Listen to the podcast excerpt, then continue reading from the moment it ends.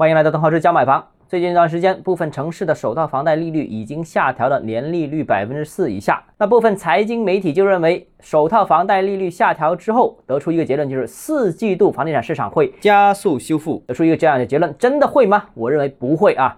关于首套房贷利率下调对市场的拉动，这个有限详细分析，其实我之前已经做过了，这里就不赘述。核心观点就提一个啊，就是目前楼市是以改善型购买力为主导的。而且是绝对主导，那只拉动初次置业需求，只对初次置业进行优惠的话，不释放改善型需求，针对性不强啊，覆盖面比较小，所以呢，市场复苏不会很明显。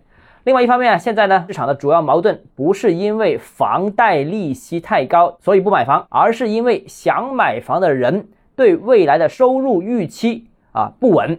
有能力买房的人又没有获得购房指标，那既然主要矛盾都不在利息这个环节上，所以单纯降息，特别是单纯降首套房贷的利息的话，我相信效果肯定是不会明显的。那至于楼市复苏的时间，我个人认为啊，应该最快最快也要到明年春节之后。当然，这个时间只是一个预估，有可能比这个更晚啊。而且呢，必须是在四季度出台进一步。宽松利好政策之下，那如果四季度没有继续进一步的政策的话，那不排除这个复苏时间还会往迟推。好了，今天节目到这里。如果你个人购房有其他疑问想跟我交流的话，欢迎私信我或者添加我个人微信，账号是教买房六个字拼音首字母小写就是微信号 d h e z j m f。我们明天见。